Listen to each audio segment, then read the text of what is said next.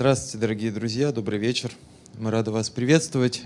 Это последняя э, лекция цикла «Интернет и свобода», сезон номер один. Второй сезон начнется без перерыва в июле. Э, хорошая новость для вас, для всех.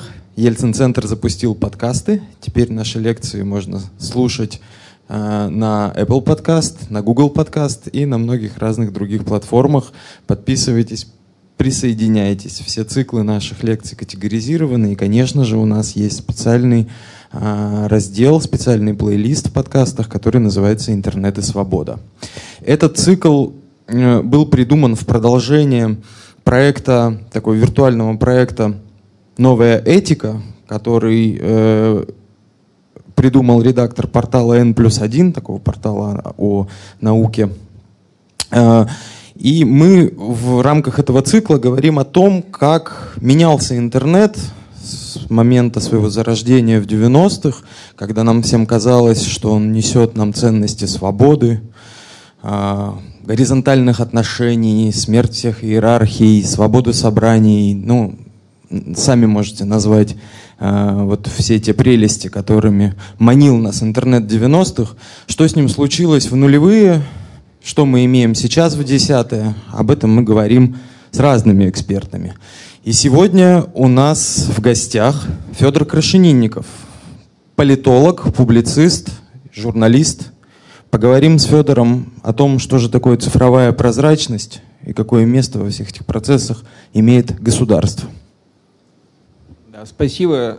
Я оказался здесь, потому что в свое время со своим другом Леонидом Волковым писали книжку «Облачная демократия», где очень бегло, поверхностно и похотя затронули целый ряд тем, связанных как раз э, вот со всеми этими явлениями.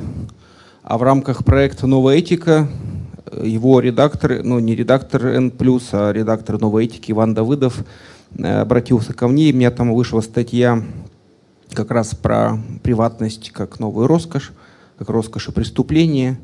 И, в общем, вы можете найти ее и прочитать, она там до сих пор есть. А потом вот в рамках уже разговорного проекта э, Давыдов предложил мне высказаться на эту тему. Ну и так уж получилось, что из-за вот этой вот книжки, из-за э, ряда других э, проектов я периодически призываюсь к ответу вот за все эти темы интернета, демократии, цифровой демократии и так далее.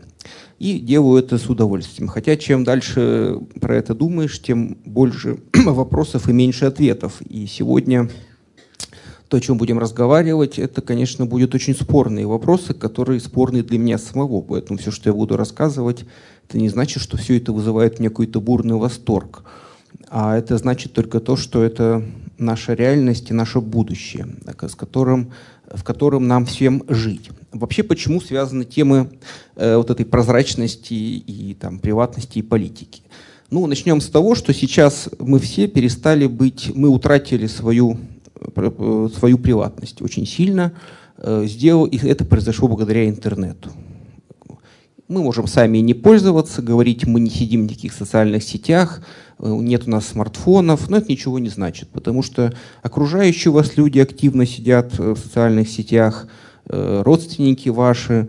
Вот я, готовясь к этой лекции, послушал людей, которые технически занимаются вопросом, что людей, например, поймали человека, который... Почему? Что девочки сидели в Москве, в Инстаграм фотографировали, сделали селфи. А на заднем плане сидел злостный плательщик элементов. То есть а качество фотографии современно таково, что можно его там распознать. Понимаете? То есть можно оказаться, вот, ну, не иметь, э, там, удалиться всех соцсетей, но никуда не деться. И э, даже частное лицо, не говоря про государство, очень легко может про вас много чего интересного узнать. Ну, я уж не говорю про все эти объявления, которые там куплю, продам с телефоном, да, ну и еще масса функций, которые помимо желания человека его везде регистрируют. Есть базы банков, есть базы государства, базы ГИБДД, э, медицинские базы. А если учесть, что все это периодически взламывается и оказывается в свободном доступе, э, и все желающие могут это купить, себе скачать и дома иметь у себя очень интересные э, возможности для э, узнавания всего про всех. Спасает нас от этого только то, что нас очень много, и никому мы не интересны в большинстве своем, и страдают от этого только те люди, которые интересны. Или другим людям, или другим организациям, или государству, без которого ничего не обходится. Ну, тут я должен дать небольшую вообще э, такую Э, вступление гуманитарное вообще про приватность, что само ощущение, что человек живет, должен иметь право на личную жизнь неприкосновенную, и вот его эти мысли, чувства, э, вообще его личная интимная жизнь, она неприкосновенна, это очень свежая мысль. Просто мы выросли родились, и вся наша культура, она не такая старая. Она вот, эта мысль э, вообще пришла людям в голову где-то, наверное, в конце 18 века, и культура романтизма, подхватило это, что человек в одиночестве живет, и там, не знаю, Онегин жил анахретом, да, вот, что э, в одиноком мечтатель там сидит где-то.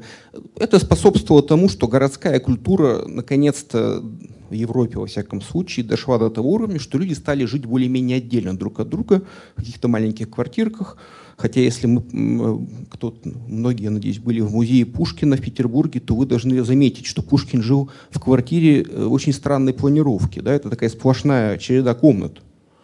То есть идея, что комнатки должны быть изолированы и с одним ходом, где человек может закрыться, это очень свежая идея. Она посетила э, людей где-то уже к концу XIX века, когда стали строиться вот эти вот дома с квартирами с отдельными. Всю предыдущую историю человечества люди жили кучно люди жили вот именно что кучами.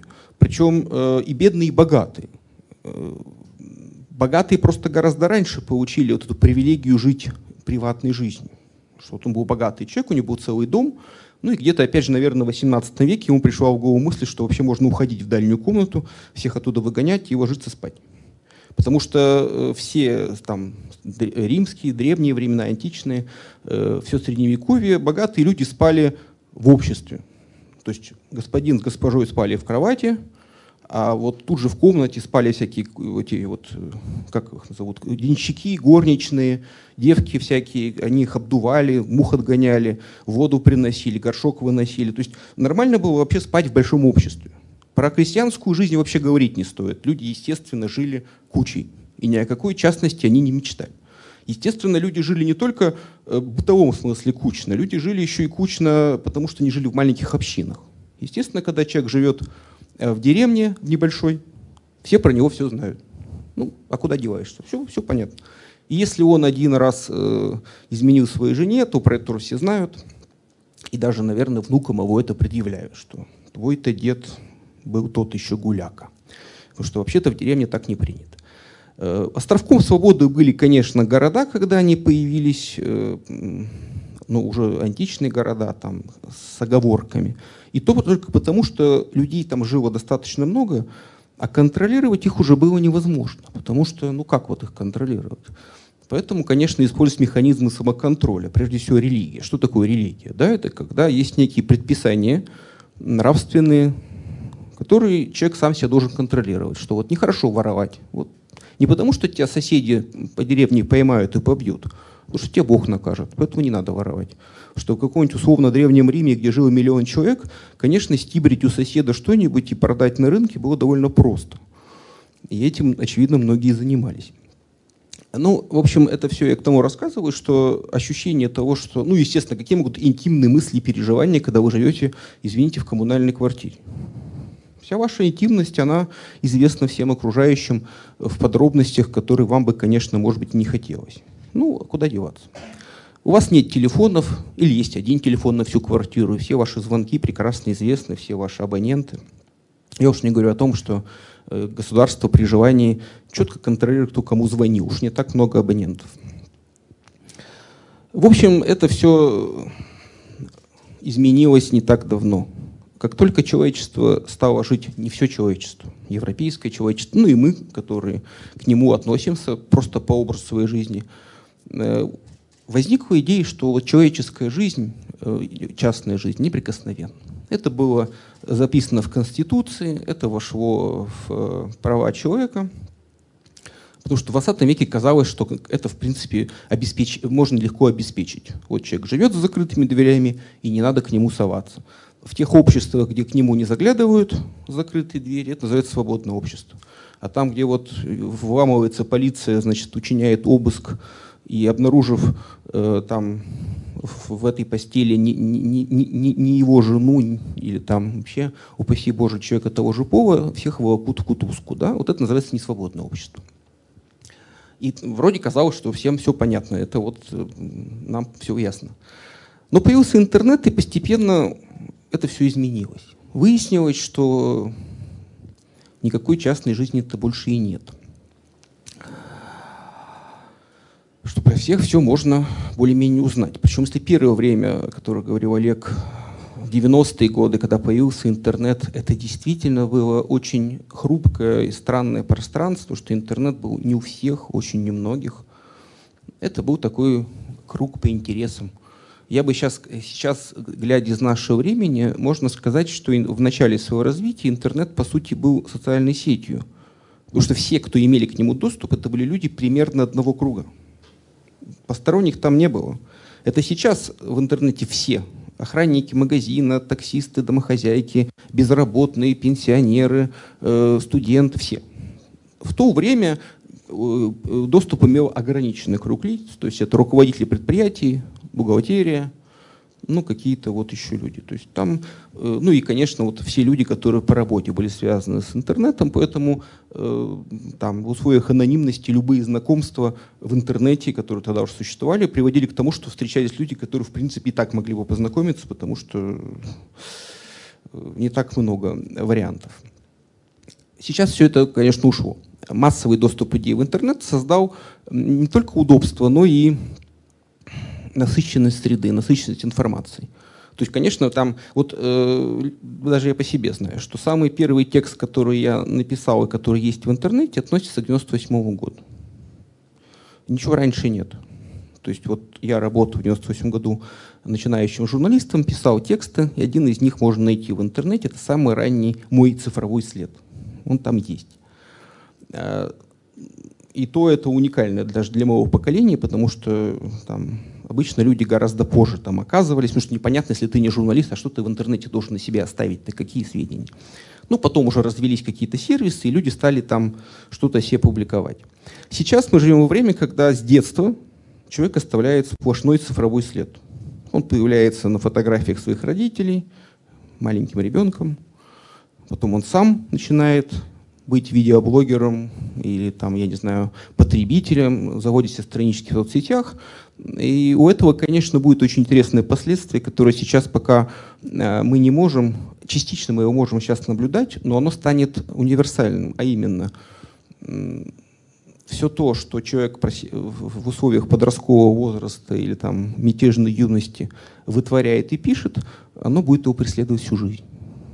То есть если бы все то, что я думал, говорил и писал в университете и, может, даже в школе, у меня была бы возможность публиковать в интернете, мне бы сейчас было очень стыдно. Но, к счастью, тогда его не было, и все это или сгинуло, или лежит у меня где-то в архиве, и я могу иногда, смеясь, перечитывать какие-то глупости, которые мне тогда приходили в голову. Сейчас все эти глупости люди радостно выплескивают на всеобщее обозрение, получают какое-то количество лайков, а спустя несколько лет им это все припоминают. Вот есть такой известный э, персонаж Михаил Светов, да, его тут периодически обижают за то, что он когда-то, будучи там подростком, позволял себе, ну, очевидно, эпатируя своих свою аудиторию, а чем э, в юном возрасте можно привлечь себе внимание сверстников, эпатируя их. Да? Вот он их эпатировал. Ну так он это делал в интернете, весь этот эпатаж где-то уцелел. Ну теперь, конечно, человеку говорят, а вот ты писал в свое время. А Навальному там говорят, что вот ты в свое время, когда была первая грузинская война, что-то там не то про Грузию сказал тогда. И мы тебе это будем припоминать теперь все время. Это кажется странным, нелепым, но это новая реальность. Это вот мы, и тут мы подходим вплотную к теме э, утраты приватности и вообще новой вот этой цифровой прозрачности. Нравится это человеку или нет, но он прозрачен. И про него можно сказать, вот ты нам сейчас рассказываешь, что ты такой вот хороший, а раньше ты там был фашистом, например, в молодости. принц Гарри пришел на маскарад в нацистском костюме. И все. Так вот всю жизнь теперь он в этом костюме ему будут припоминать. Да? Хотя, казалось бы, ну пришел на карнавал. Ну сделал глупость. Нет. Интернет все помнит, где-то все хранится, все наши ошибки. Это создает вообще, собственно, о чем мы сегодня и говорим, новую этику э, в отношениях между людьми и людьми и обществом. Вот береги честь с молоду никогда еще не было так актуально, как сейчас. Да? И если раньше люди могли дурачиться и фотографироваться, и даже снимать на видео свои проказы какие-то, там разной степени неприличности. Ну и в худшем случае кто-то мог найти эту видеокассету и посмотреть. Но, честно сказать, согласитесь, довольно странный способ обрести. Ну, сколько человек могут увидеть? Найти на помойке видеокассету и посмотреть. Немного. А вот э, если человек снял что-то на видео и имел глупость не то что выложить даже, а просто переслать кому-то, то это будет жить вечно. Ну, пока будут там живые серверы Ютуба и так далее, порно-серверы, извините за это, кстати, упоминание, похождения актера Панина будут вечно с нами, да, и с ним. А Саша Грей останется Сашей Грей, хотя сейчас она ведет совсем другой образ жизни, благонамеренный, и, в общем, ничего плохого она и не делает. И... Но уже никуда не денешься. Э, Причем на стыке, вот я вспомню, хотя это, может, уже не очень приличный пример, на стыке эпох, когда интернет только появлялся, интернет-порнография, был такой скандал очень громкий, когда в Америке одна девушка, еще будучи несовершеннолетним, пришла в эту индустрию, снялась в каком-то количестве этих фильмов, получила гонорары, а потом в суде доказала, что она в это время была несовершеннолетняя. То есть это все незаконно, и суд приказал все это изъять и уничтожить. А так как это было до интернета, и все это ее похождения, они существовали в виде кассет, фильмов там и чего-то еще, то в принципе это все и было уничтожено. То есть, возможно, у каких-то тонких ценителей все это и осталось где-то на кассетах, э, если таковые существуют. Но в принципе, то есть она, она успела воспользоваться тем, что вот этот вал интернет еще не говорил э, и не оцифровал все ее творчество юношеское, и она сейчас, очевидно, где-то живет уже взрослая э, женщина, совершенно спокойно от того, что нигде нету фильмов с ее участием. Сейчас так не будет. Более того, как я уже говорил, сейчас существует масса сервисов, которые позволяют опознать человека. И сейчас есть масса скандалов, когда людей, которые имели неосторожность, это не обязательно порнография, это может быть и политические акции, еще что-то. То есть человека очень просто находят, деанонимизируют. Это даже без участия спецтехники и государства. Есть там сервисы Find Clone и так далее, которые позволяют любой, любой по фотографии узнать, что это вообще за человек. Это, конечно, невероятный прорыв, потому что еще несколько лет назад даже это было невозможно. Ну как вот сфотографировал человека, и как ты узнаешь, кто это? Очень просто сейчас там есть большой шанс, что даже одной фотографии достаточно, чтобы узнать о нем что-то. И это мы говорим только о частной жизни, и не говорим о роли государства. Потому что как только во всей этой игре получается государство, у нас полностью вообще меняется все. Почему? Вот сейчас я э, сначала расскажу, почему быть прозрачным это очень хорошо и, и правильно, а потом скажу о том, почему мы все этого так боимся, что там плохого. И тут, конечно, нельзя не вспомнить популярного ныне мыслителя Валя Харари, да, который проповедовал появление новой религии датаизма, от слова дата, дата, big data, то есть большие данные, что надо вообще стремиться быть максимально вписаться в поток информации, потреблять информацию, генерировать информацию, то ты будешь современным человеком и получишь от всего вот этого обмена информацией большую пользу. Какая польза? На самом деле ее очень много. И, в принципе, э, быть, э, сообщать о себе интернету все подряд очень выгодно. Почему? Например, те люди, которые получали визы шенгенские, да, наверное, сталкивались с такой проблемой. Вот у вас целый паспорт, или хотя бы одна или две погашенные шенгенские визы. То есть вы уже все сдавали все документы, съездили туда, в Европу, вернулись оттуда, не остались там бомжевать. А вам снова и снова предлагают принести все эти документы, потому что надо. И вы снова собираете, приносите, и вам дают на полгода новую визу. И вы думаете, почему я должен каждый раз доказывать, что я не дурак? Вы же, ну я же уже многократно сдал все свои вот данные. Или более простой пример. Вы приходите в банк в России. Предположим, у вас нет, вы уже выплатили несколько кредитов, у вас хорошая кредитная история. По идее, по определению паспорта вам уже должны выдать кредит. Ну, к вам нет претензий. Но вас же требует, особенно если ипотека, принести там кучу, опять сдать кучу макулатуры. Почему? Потому что не работает система. Если бы она заработала, э, вы бы сказали, я это я, а вам бы сказали, как мы рады, что вы к нам пришли. Вот вам кредит. Ну что про вас и так все известно, вот все ваши данные, есть кредитная история. Э, удобно? Удобно. Э, вы заходите, не знаю, в читалку, хотите, вот у меня, для меня проблема периодически случается, да, я хочу что-нибудь почитать, но не знаю, что конкретно. Если бы я всю жизнь пользовался одной читалкой, она знала все книги, которые я прочитал, она бы очень качественно мне советовала новые книги. Но так как я пользовался всю жизнь разными читалками, а какую-то часть жизни вообще бумажными книгами, и продолжаю это делать иногда, то читалка имеет обо мне очень странное представление, она мне дает дурацкие советы, потому что она не понимает до конца, что я за человек такой. Значит, у нее ограниченное количество. То есть теоретически было бы очень удобно. Я говорю, что мне почитать? Мне говорят, попробуй вот это. Я думаю, супер, прям угадал. То же самое Э, там, с отелями, да, все, кто сталкивались, что это очень удобный сервис, рестораны, отели, э, оставляешь рекомендации, читаешь чужие рекомендации. Ну разве это не прекрасно? То есть вы оставляете рекомендации, читаете чужие рекомендации, ваши рекомендации пригождаются другим людям, вам чужие, и мы все друг другу помогаем. И чем больше мы будем писать рекомендации и оставлять э, в такси оценки водителям, тем лучше нам всем будет жить. Правильно? Правильно. Поэтому кто максимальный получатель удобств от этого прозрачности? Это обыватель. То есть обывателю, рядовому человеку вообще нечего бояться абсолютно.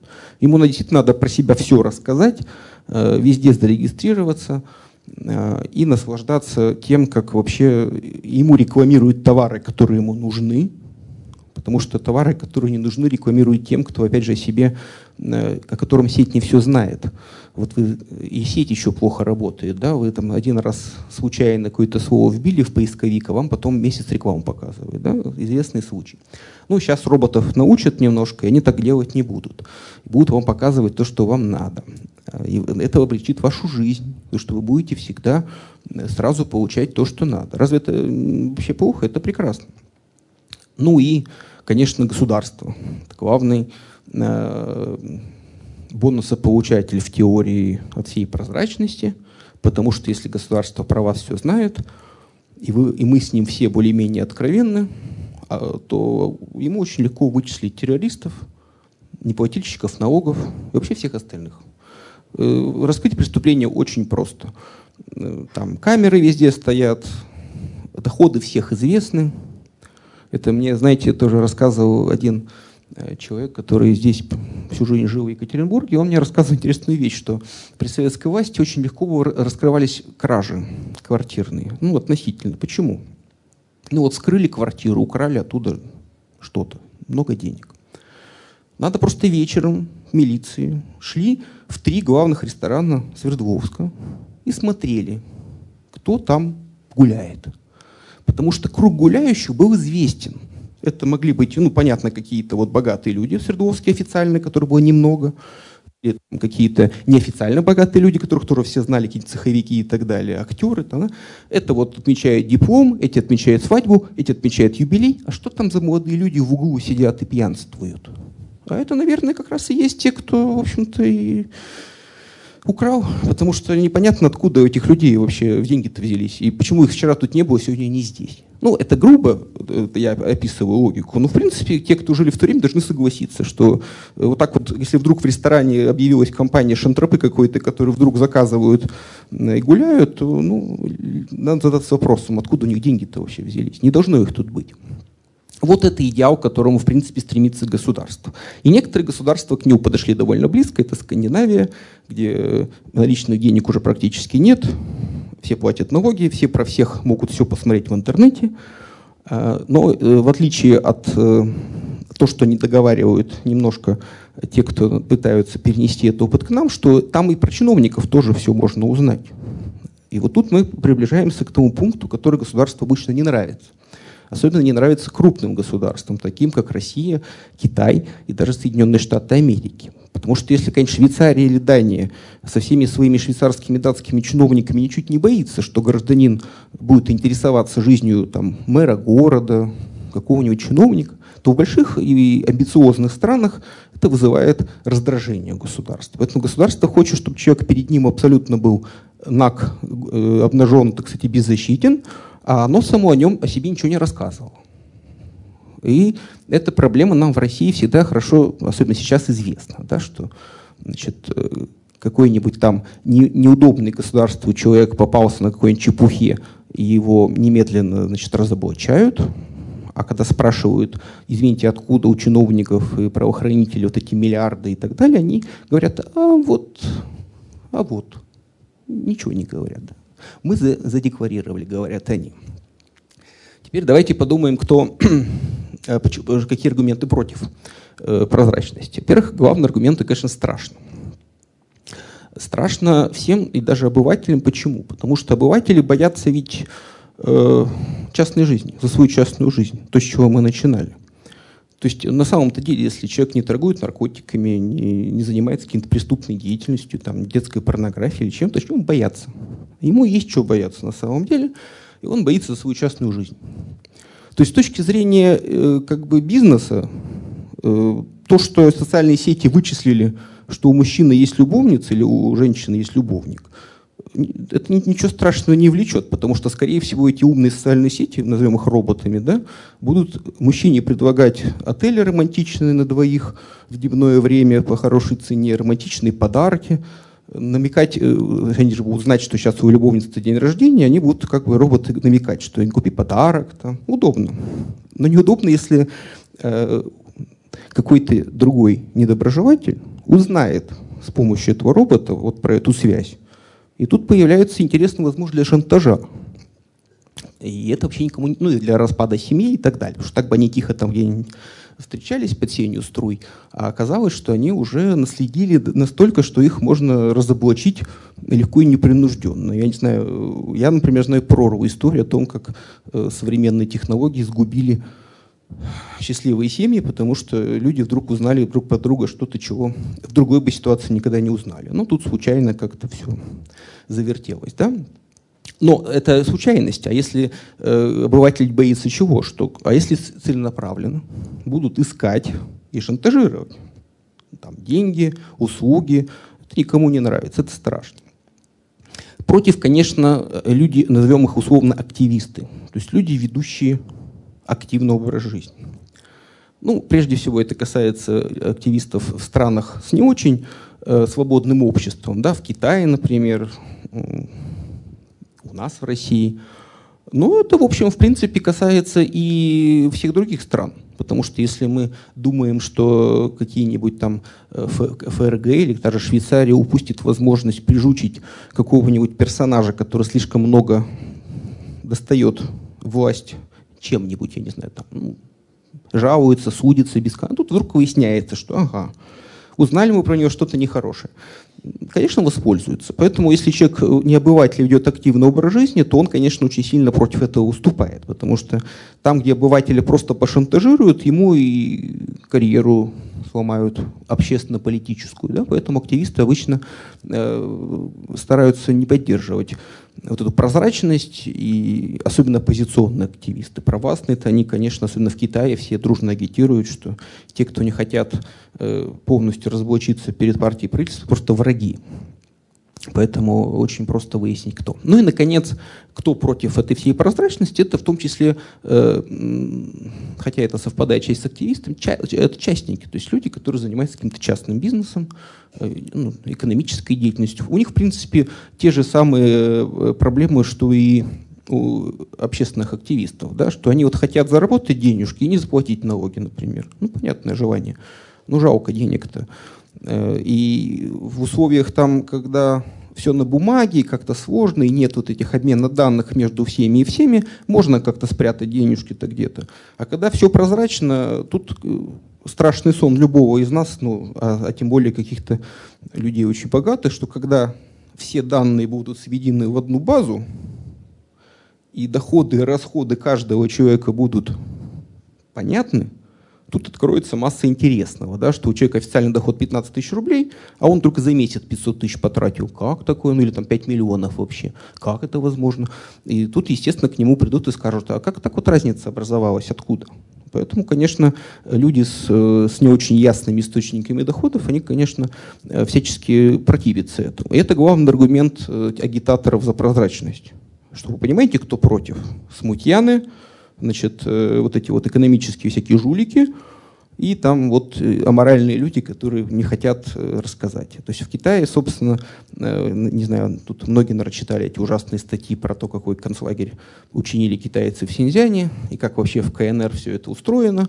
Это и есть главная мотивация за что те, кто не хотят о себе все рассказать, им есть что скрывать, значит, они негодяи, мерзавцы, так их тем более. Потому что честному человеку нечего скрывать. У честного человека из занавесок-то не висит э, на, на, на, на окне, потому что он ничего не стесняется. А вот что стесняется, значит, есть чего. Здесь, собственно, и происходит главная идеологическая борьба. И все-таки к чему нас это Какие перспективы у всего этого могут быть? Во-первых, конечно, прогресс не остановить. Это, пожалуй, главное, э, о чем нам стоит помнить. И даже если мы очень дорожим своей приватностью и верим, что можно как-то отключиться от этой матрицы и э, спасти себя, то это, конечно, заблуждение. Можно, можно, наверное, выбросить телефон, уехать жить в глухую деревню, жить натуральным хозяйством, порвать все связи социальные со всеми, ну да, наверное. Только возникает вопрос, а зачем? То есть, как, как мы уже говорили раньше, отказавшись от э, вот проблем, которых несет прозрачный человек, теряет и привилегии. То есть он не сможет заказать доставку еды себе домой, товары заказать в свою деревню, вообще ничего не сможет. Он оказывается в очень печальном положении. Теперь давайте подумаем, какова позитивная возможность развития вот этой прозрачности и искусственного интеллекта для демократии, для общества. Как ни странно, она, наверное, приведет к тому, что как таковая демократия это исчезнет, в всяком случае, э, как э, процедура выборов. Почему? Ну, если все люди, как бы, условно, предположим, каждый из нас прошел очень глубинное собеседование с кем-то, ну, не знаю, там, с психологом, и заполнил анкету на 500 страницах, где все-все-все про себя честно рассказал то и все, это сделали вообще все. То понятно, что мы дали настолько богатый материал, что в принципе наше настроение по, по большинству вопросов заранее понятно. Да? Вернемся к нашей городской теме храм-сквер. То есть совершенно понятно, что если бы был некий добрый нейтральный робот, который имел доступ к данным ко всем жителям Екатеринбурга, ну вот по такой, знал прямо их настроение по всем вопросам то он бы ответил на вопрос, надо ли строить храм в сквере, где вообще его строить, и надо ли вообще его строить, элементарно. Он сказал, слушайте, тут живет полтора миллиона человек, из них религиозную жизнь регулярно ведут 20 тысяч человек, из них настроения такие-то, слушайте, хотите церковь, стройте ее где-нибудь подальше от центра, наверное, вот здесь это всех устроит. Ну, потому что если ты знаешь настроение всех, ты можешь э, принимать решения, которые так всех устроят. Это звучит несколько обидно даже для нас, да, мы же хотим сами во всем принимать участие и голосовать. Но согласитесь, если власть будет постоянно, ну власть, это страшное слово в России, предположим, э, посадим в нашу городскую администрацию вместо Высокинского вот этого самого искусственного интеллекта. Вот сидит, значит, там такая вот программа в сервере и озабочен только одним, как бы учесть наше мнение и сделать, чтобы нам всем понравилось. И вот она предлагает нам решение, например – решили, что надо здесь разбить сквер. И мы все таки здорово, мы только хотели, чтобы был сквер, а он уже здесь. Или там открыть новый маршрут. Ну, потому что стало ясно из анализа наших данных, что вообще тут бы маршрут не помешал.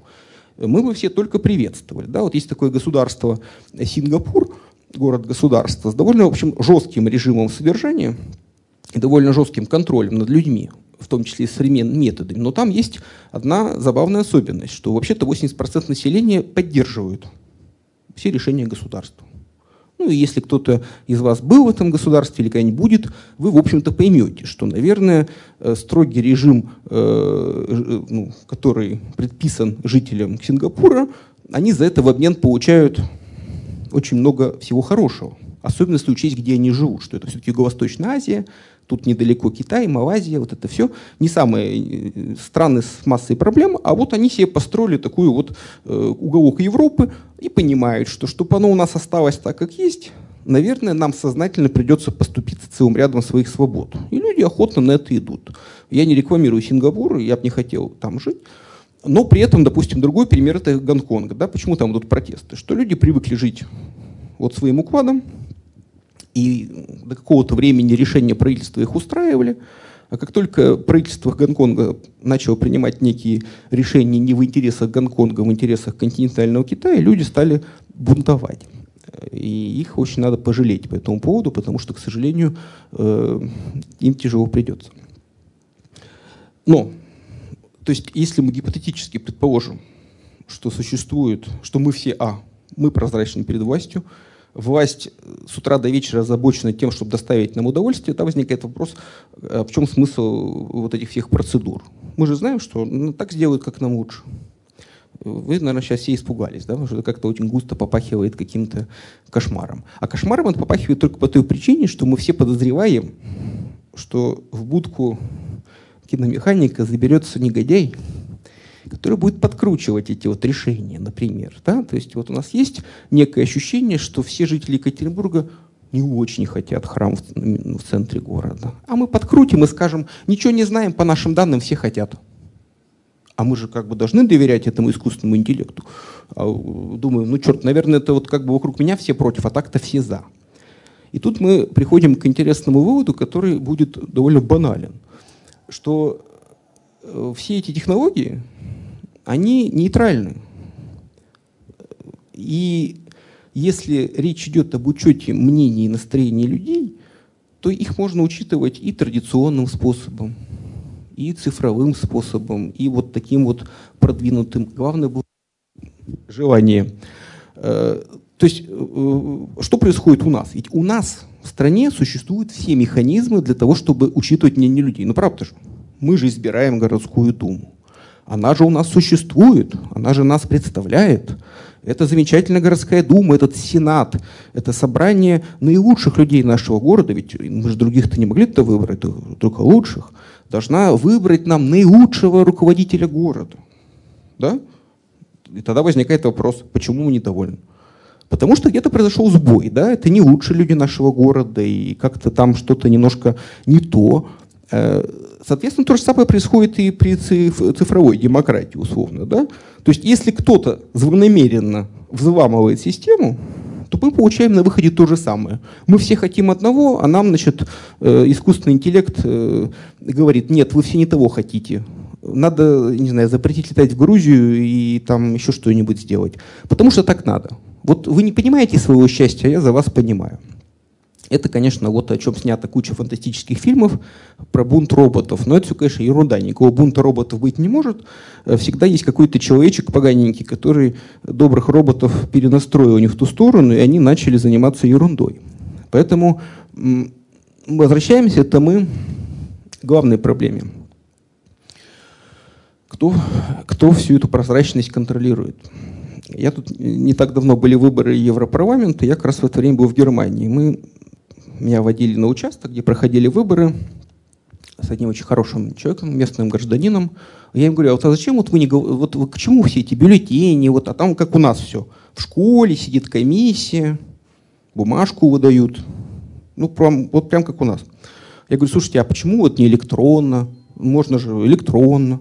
Когда Германия перейдет на электронное голосование? На что он мне сказал, надеюсь, что никогда. Я говорю, почему?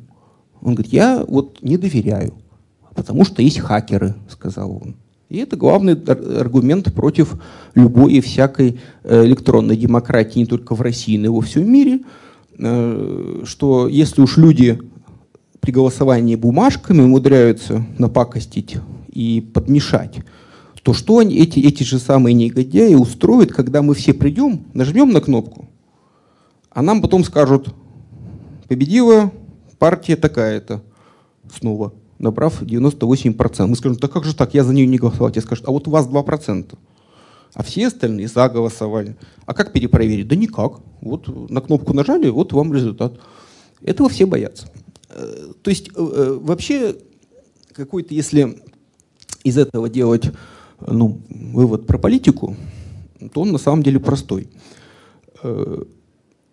Надо бояться не прозрачности этой самой, не э, как таковой, не роботов, не искусственного интеллекта, который про нас случайно все узнает, а бояться исключительно недобросовестных людей, которые попытаются, прикрывая свои стремления там, интересной государственной безопасности, чем угодно, э, присвоить себе право вмешиваться вот в работу вот этого искусственного интеллекта в каких-то своих целях. И тут а цели, между прочим, как минимум две в наше время существуют. Это коммерческая цель и политическая. Ну, про, про коммерческую цель мы уже говорили, что, в принципе, э, то, что про вас узнает все подряд э, какой-нибудь Google, ни к чему плохому не приведет, кроме того, что вы будете удивляться, почему вам все время рекламируют только то, что вам нужно. Э, но иногда вас будет раздражать, что вам слишком назойливо что-то предлагают, и вы прям будете думать, ну нельзя же так уже, как говорится, палиться откровенно-то, да? Что же вы не постоянно по пять раз на день предлагаете одно и то же? Вот. Э, а в политическом смысле, ну мы про это уже сказали, что тут э, риск очень понятен. Риск это то, что сделали китайцы в Синьцзяне, то есть про человека все понятно, шаг влево, шаг вправо, тут же карается концлагерем. А объяснить почему, значит, человек попал в концлагерь очень просто, да, потому что э, вот у нас все зафиксировано. Не там был, не с теми людьми общался, у нас есть подозрение, что ты что-то замышляешь. У нас есть искусственный интеллект, который все просчитал. Это вот вы сегодня не, бомбу не взорвали, а завтра обязательно взорвете. Поэтому мы вас сейчас заранее начнем перевоспитывать. Значит, есть э, еще маленький пункт, о котором я хотел остановиться. Это, конечно, расширение рамок э, дозволенного этического в обществе, э, с помощью которого можно часть проблем решить. Например, в обществе, где существует масса, жесткая этическая система, ну, возьмем, например, какую-нибудь Исламскую республику Иран, да?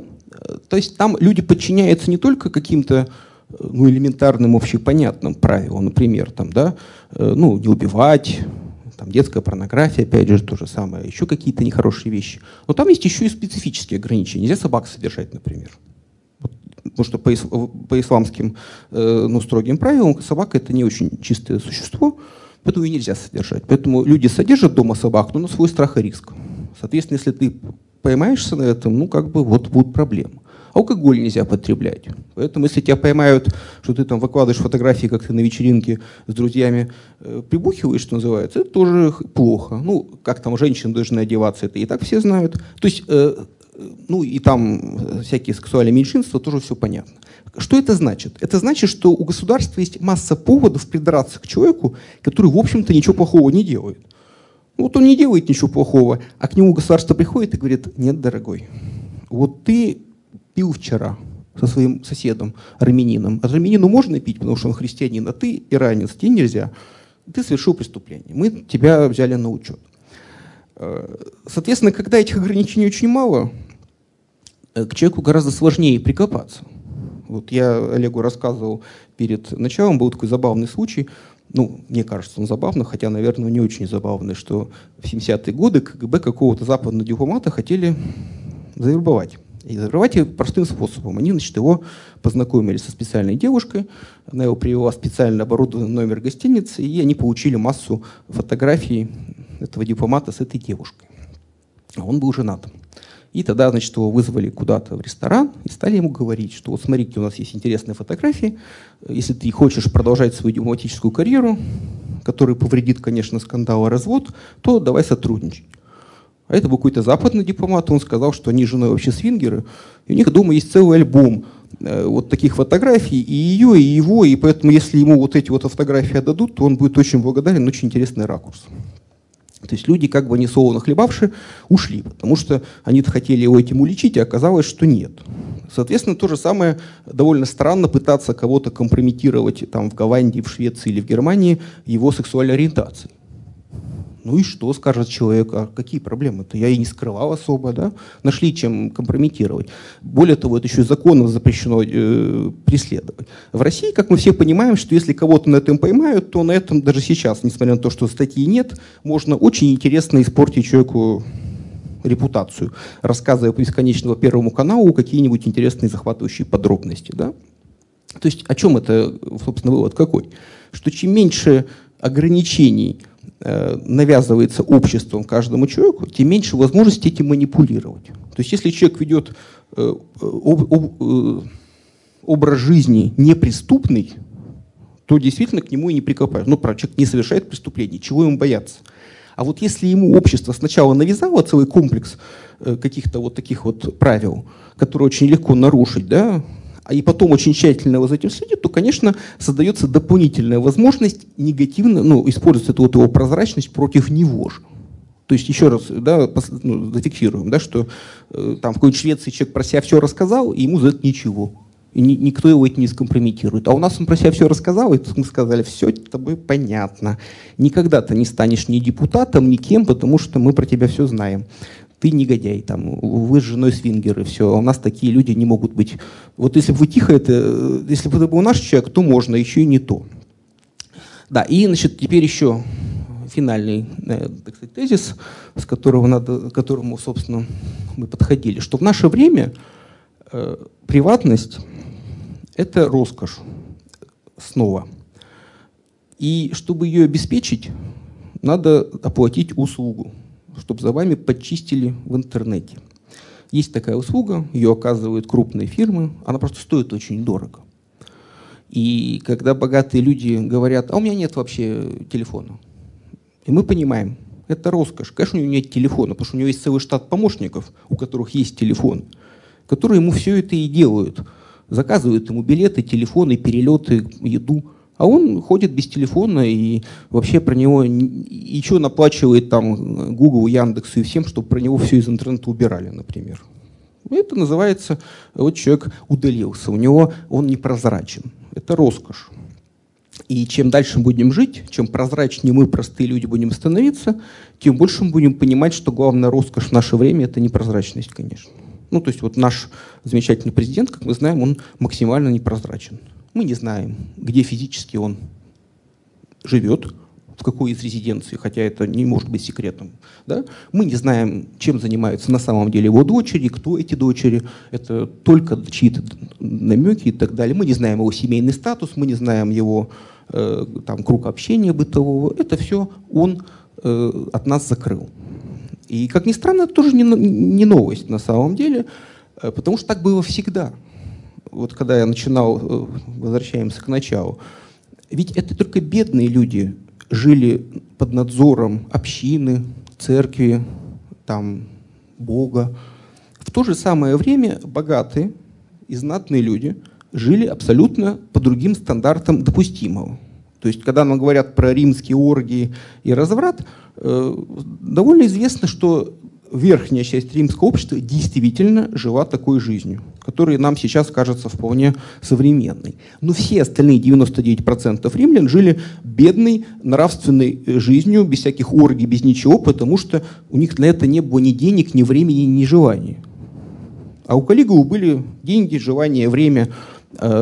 То же самое, допустим, жизнь аристократии в 18 веке, даже 19 веке, да, в России, в том числе и в России, что то, что позволяли себе представители верхних слоев общества и в плане личной жизни, и в плане, кстати, религиозной свободы, что если по законодательству Российской империи э, неисповедание православия было преступлением, то в высших эшелонах власти люди католицизм принимали, и масонами были, и вообще, откровенно говоря, декларировали свою э, приверженность атеизму. И им за это ничего не было, до тех пор, пока они не входили в, кон, э, ну, в конфликт с властью. Да?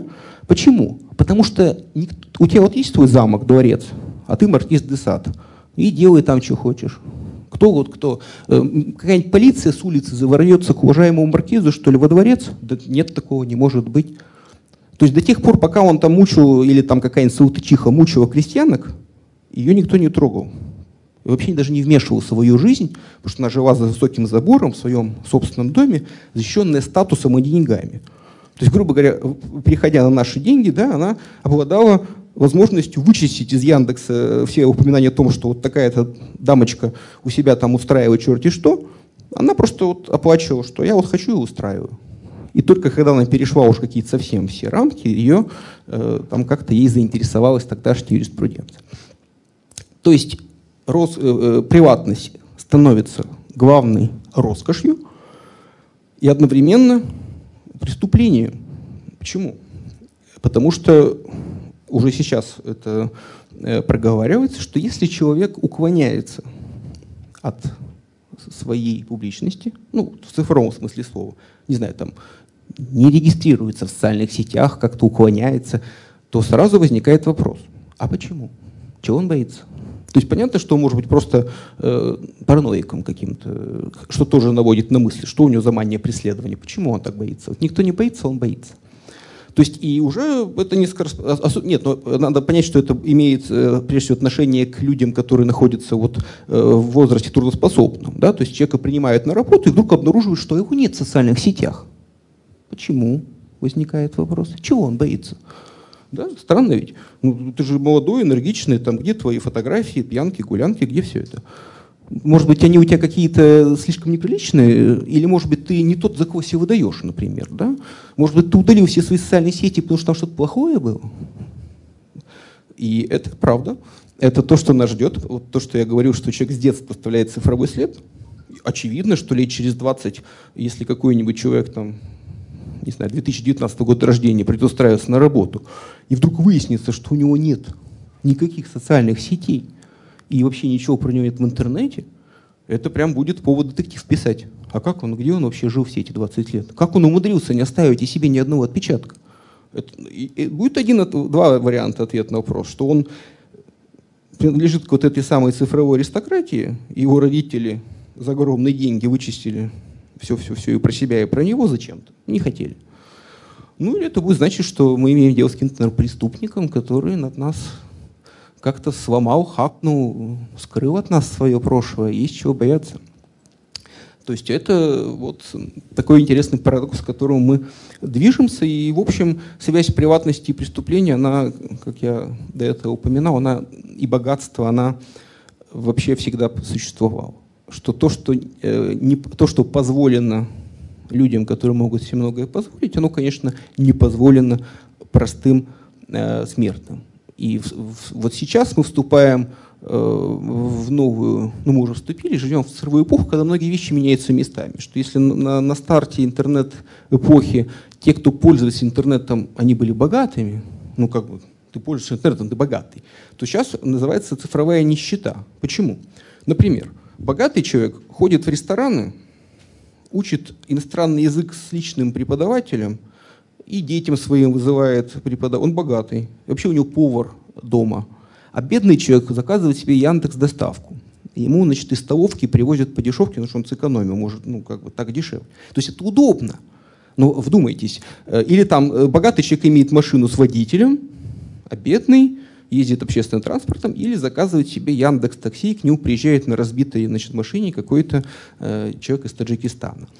То есть вроде как удобно, сервис, там богатый человек летает частным джетом, а бедный э, летает победой там, или каким-то еще лоукостером, которые там всех битком набили и так далее. То есть э, и, билет он заказал, естественно, самый дешевый, с помощью сервисов нашел, ткнул, купил и обрадовался. Да. Богатый человек сказал секретарше, там, давай, бизнес-классом билеты всегда есть, хоть на завтра, хоть на сегодня. Я уж не говорю про частный самолет. То есть э, то, что еще недавно было э, привилегией, сейчас превращается, ну не в проклятие, скажу, но в общем-то, ну вот совсем в другую привилегию как раз-таки сейчас. Это быть э, непрозрачным и не пользоваться вот этими всеми сервисами, не оставлять там свой цифровой след. Если человек может себе это позволить, вот это значит, что он действительно очень богатый и действительно очень влиятельный. Вот на этом странном тезисе я, пожалуй, остановлюсь, потому что тема на самом деле э, чудовищно необъятна. Что, о чем я сегодня поговорил, это вот прям совсем, совсем беговый, беговая пробежка с макушком. Спасибо.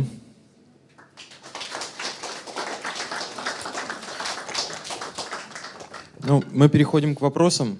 Да. Если позволишь, ведь первый вопрос Давай. задам. Давай. А, ты говорил, что при хорошем, таком идеальном развитии всех этих алгоритмов и механизмов цифровой прозрачности демократические институты отпадут, отомрут за ненадобностью.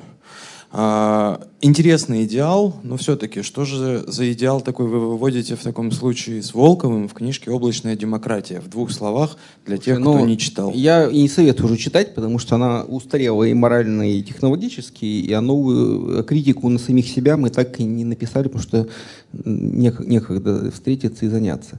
Э, как раз э, вопрос в том, что идеала, наверное, нет. Э, по большому счету, или общество строится на учете, реальном учете мнения своих граждан, и неважно, как это учитывается, бумажным голосованием, они там в центре деревни собираются и общим собранием, что это неважно, через голосование по интернету. Это главное, чтобы было желание у общества учитывать реальное мнение своих граждан, причем без... А учетом должен заниматься некий нейтральный э, чиновник – ну вот ему все равно, понимаете, строить, не строить. Э, вот как вы решите, так и будет. Вы решили, нужны новые тротуары. Он сказал, есть, и пошел делать новый тротуар. Ему зарплата в любом случае идет, понимаете? Это у нас в России есть феномен, что человек не просто должен сделать приятное горожанам, а еще и в контексте некой, значит, вот политической ситуации, что вот а сейчас надо всем потерпеть. Горожане говорят, а мы не хотим терпеть, мы хотим метро условно. Он говорит, ну не время сейчас, не надо вот обострять. Там, а в идеале государство и общество должны быть нейтральны и просто учитывать это мнение. А уж как они будут его учитывать, это второй вопрос. И поэтому, да, сейчас неважно, это электронное голосование, это бумажное голосование, важно, чтобы оно было прозрачно а ни, никаким. В Северной Корее, думаю, можно устроить голосование по интернету, и, и уверяю вас, ничего нового там не произойдет. Да? Победит Ким Чен Ын и наберет 100%, а, несмотря на все остальное. Вот. А то, что я назвал идеалом, это не идеал. Это то, что реально может получиться. Это, это Сингапур, условно говоря, да, то есть вот мы живем и думаем, ну да, вот здесь что-то не очень, и здесь, но в целом же, ну как бы вот правильное решение принимает правительство, хорошо, и пусть дальше. Ну, тут, конечно, всегда возникает проблема. Не случится ли так, что правительство сойдет с ума и начнет говорить, вы еще дальше терпите, и тут потерпите, и вот здесь потерпите, ради того, чтобы мы вот в центре Сингапура поставили себе огромную золотую статую. Вот мы так вот хотим, это очень важно для нас. Но в Сингапуре так, э, к счастью, не происходит. Для Сингапура. А, Федор, да. а, у меня тоже вопрос. А, приведет ли полная, полная прозрачность э, между людьми э, к расширению э, норм допустимости. Вот, э, там, ну, половая свобода, там, полигамия, там, ну, самоопределение. Я про это уже частично вот. сказал, на самом деле, что это взаимосвязанный процесс. Что уже сейчас интернет, почему его так люто ненавидят э, в каких-то консервативных кругах? что интернет в силу того, что он зародился как субкультура у технически очень продвинутых людей, а технически очень продвинутые люди не часто и достаточно в моральном смысле раскрепощенные, то интернет, он задает очень невысокий стандарт свободы. И поэтому государство и какие-то консервативные институты, они по этому поводу очень переживают, потому что э, обнаруживается, что люди, которых раньше можно было э, загнобить и сказать, вы отщепенец, вы такой один, вы позор нашего города, вдруг обнаруживают, что, например, такой не один, Э, что их вообще очень много, они могут общаться, дружить э, и знать, что в других местах этих людей не гнобят, не ставят позор на стогу и не вешают, а они имеют все права и даже не стесняются. То есть это раздвигает рамки допустимого. И опять же, если все про всех все будут знать, то как бы тогда полностью исчезнет вот этот вот инструмент э, навязывания, что вот есть некое большинство, Э, а вы все должны быть вот как они. Выяснить, что большинства-то никакого нет. У людей столько интересных особенностей, и каждый живут настолько своеобычно, что лучше не соваться вот в эту сферу и ничего людям не предписывать. Но до этого, до этого еще, наверное, достаточно далеко, потому что ну, с этим трудно смириться. С этим трудно смириться, потому что есть, во-первых, целые государства, живущие на другом уровне развития, и транслирующие свои ценности, конечно, Саудовская Аравия, условно, еще другие государства, Китай тот же самый, который проповедует, хотя в смысле сексуальной свободы Китай не очень сильно настаивает на каких-то, его это не сильно беспокоит, ну, до поры до времени.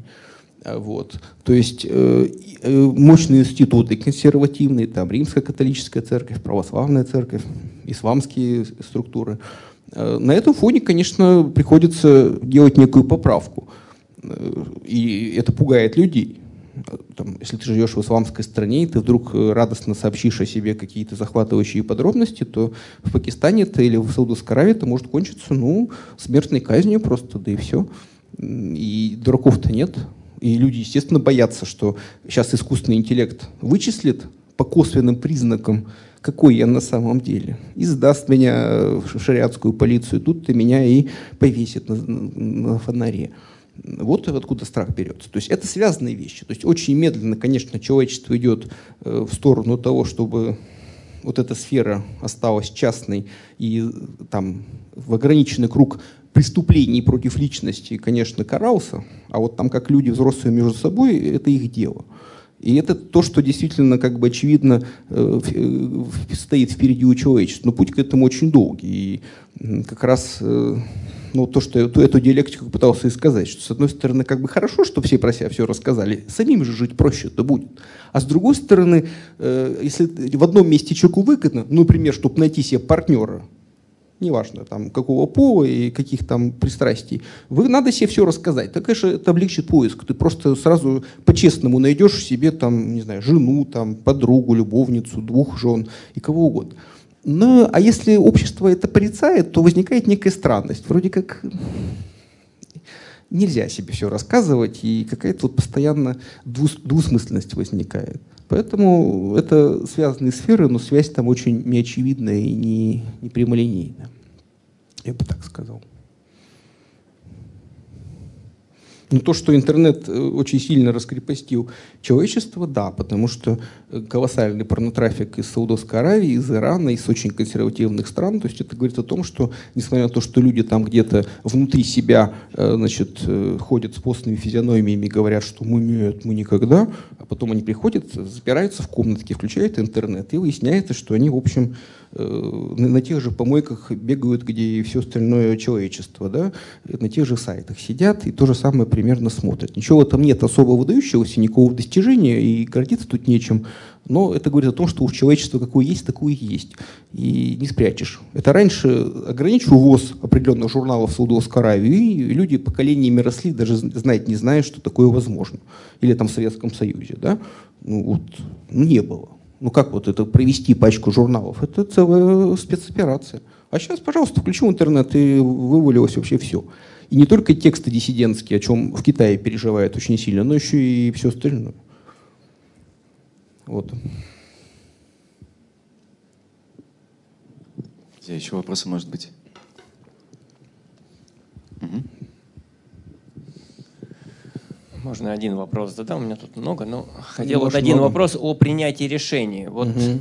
все-таки ну, в Европе настоящие выборы проходят. Ну, До определенной степени, да, да. Но тем не менее, несмотря на все технологии, они вот не только потому, что там могут подтасовать или что-то против этого есть угу. методы всякие тоже цифровые. Да, да, есть нет. Вот. Тем не менее, тайное голосование соблюдается. И она является, так сказать, во многом основой открытости государства. Да. Вот как вот этот парадокс? А, а какой? Здесь нет никакого парадокса. Что значит тайна голосования?